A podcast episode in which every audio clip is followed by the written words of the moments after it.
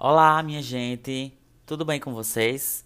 Estamos começando mais um episódio e hoje vamos falar sobre a importância do trade marketing.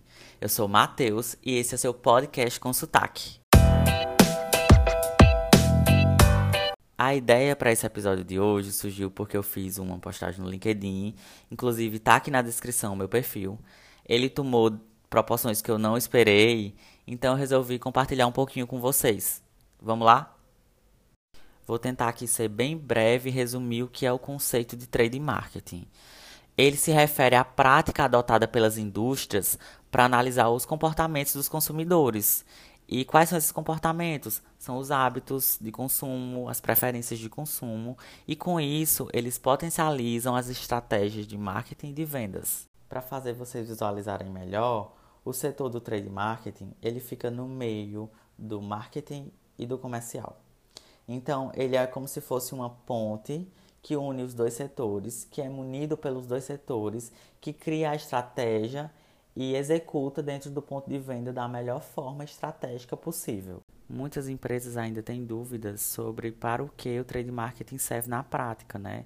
Algumas delas, por exemplo, acreditam que o trade marketing é apenas a parte do merchandising, que não é, tá errado. É, o merchandising é uma das pontas, né? Tem também os promotores de vendas, é, tem, no caso de empresas de alimentos, tem degustadores, tem também o pessoal que faz as ações, né, dentro do ponto de venda. Então, é, as, as empresas precisam abrir os olhos para isso, né?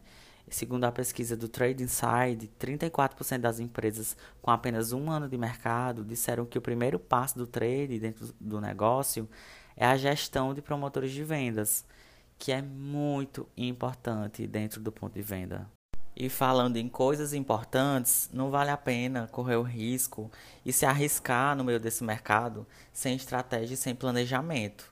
Né? Eu acredito que não vale a pena dar um tiro no escuro por um trabalho que você pode botar para perder.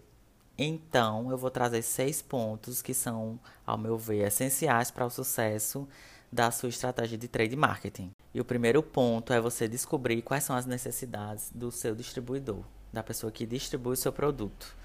É, e como você faz isso?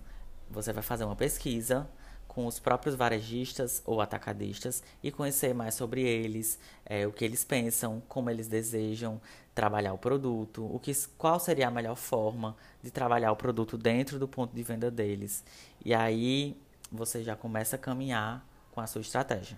E o segundo ponto, que ao meu ver é um dos mais importantes, é você alinhar os objetivos do seu negócio com a necessidade do seu distribuidor. O que é que isso quer dizer, Matheus? Relacionamento. É preciso que você realmente crie um relacionamento, um vínculo com esse distribuidor e você vai ter aquela sensação de uma mão lavar a outra. Então, o ideal é encontrar um objetivo de vendas que agrade tanto um quanto o outro. É, só assim vai ser possível estabelecer uma parceria forte e com muita estratégia. Chegamos no terceiro ponto, que é o ponto do branding. Precisamos trabalhar a marca. É, eu acredito que a gente precise sim trabalhar tanto a marca mãe quanto os produtos, né? E a gente pode fazer vários tipos de ativações. Pode ser ativações de degustações, ativações de comunicação, ativações de mais exposições dentro da rede, ativações com influenciadores e encaminhando para a rede, dizendo que tem o produto naquela rede.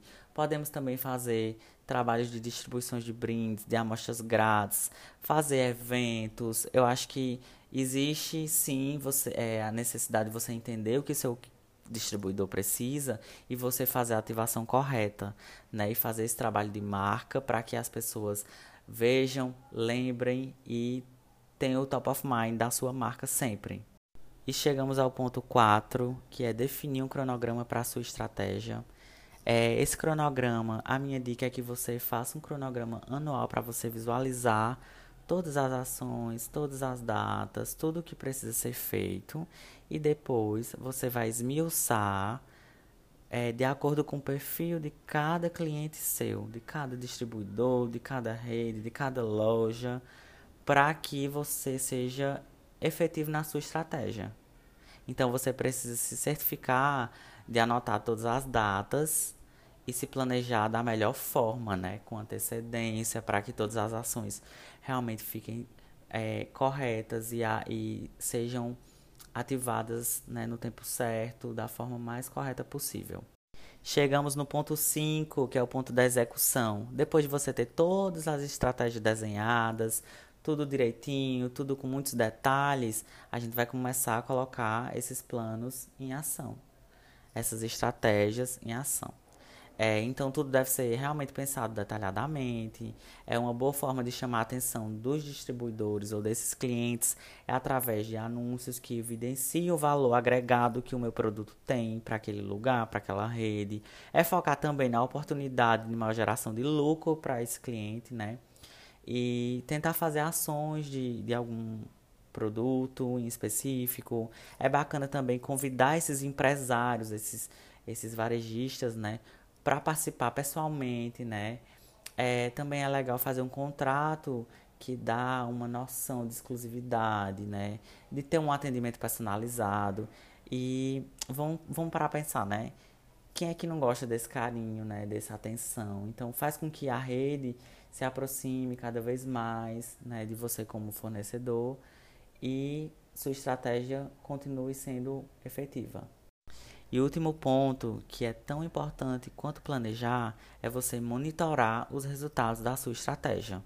Quem investe em marketing, em qualquer ação, é, quer saber se ela está trazendo ou não o retorno que a gente espera.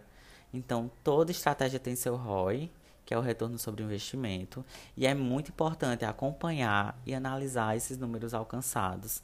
É, é também uma ótima forma de você conseguir enxergar os seus acertos, identificar onde você errou ou está errando dentro da estratégia.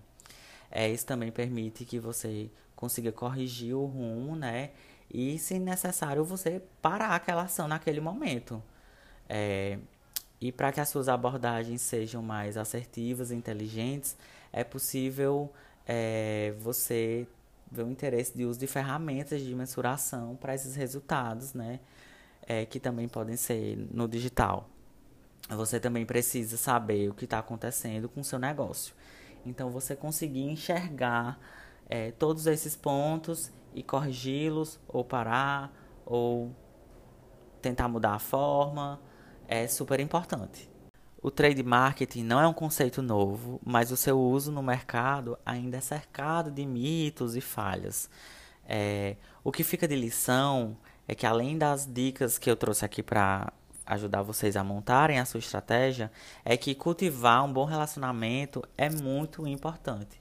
Então, a base de tudo isso é um bom relacionamento para que tanto o seu cliente final lá da ponta, quanto o cliente distribuidor, ele abrace a causa da sua, sua empresa, das suas ideias e faça com que o produto cresça, sua marca cresça e, consequentemente, a rede dele também cresça. É isso, pessoal. Espero que vocês tenham gostado. Um beijo e até a próxima.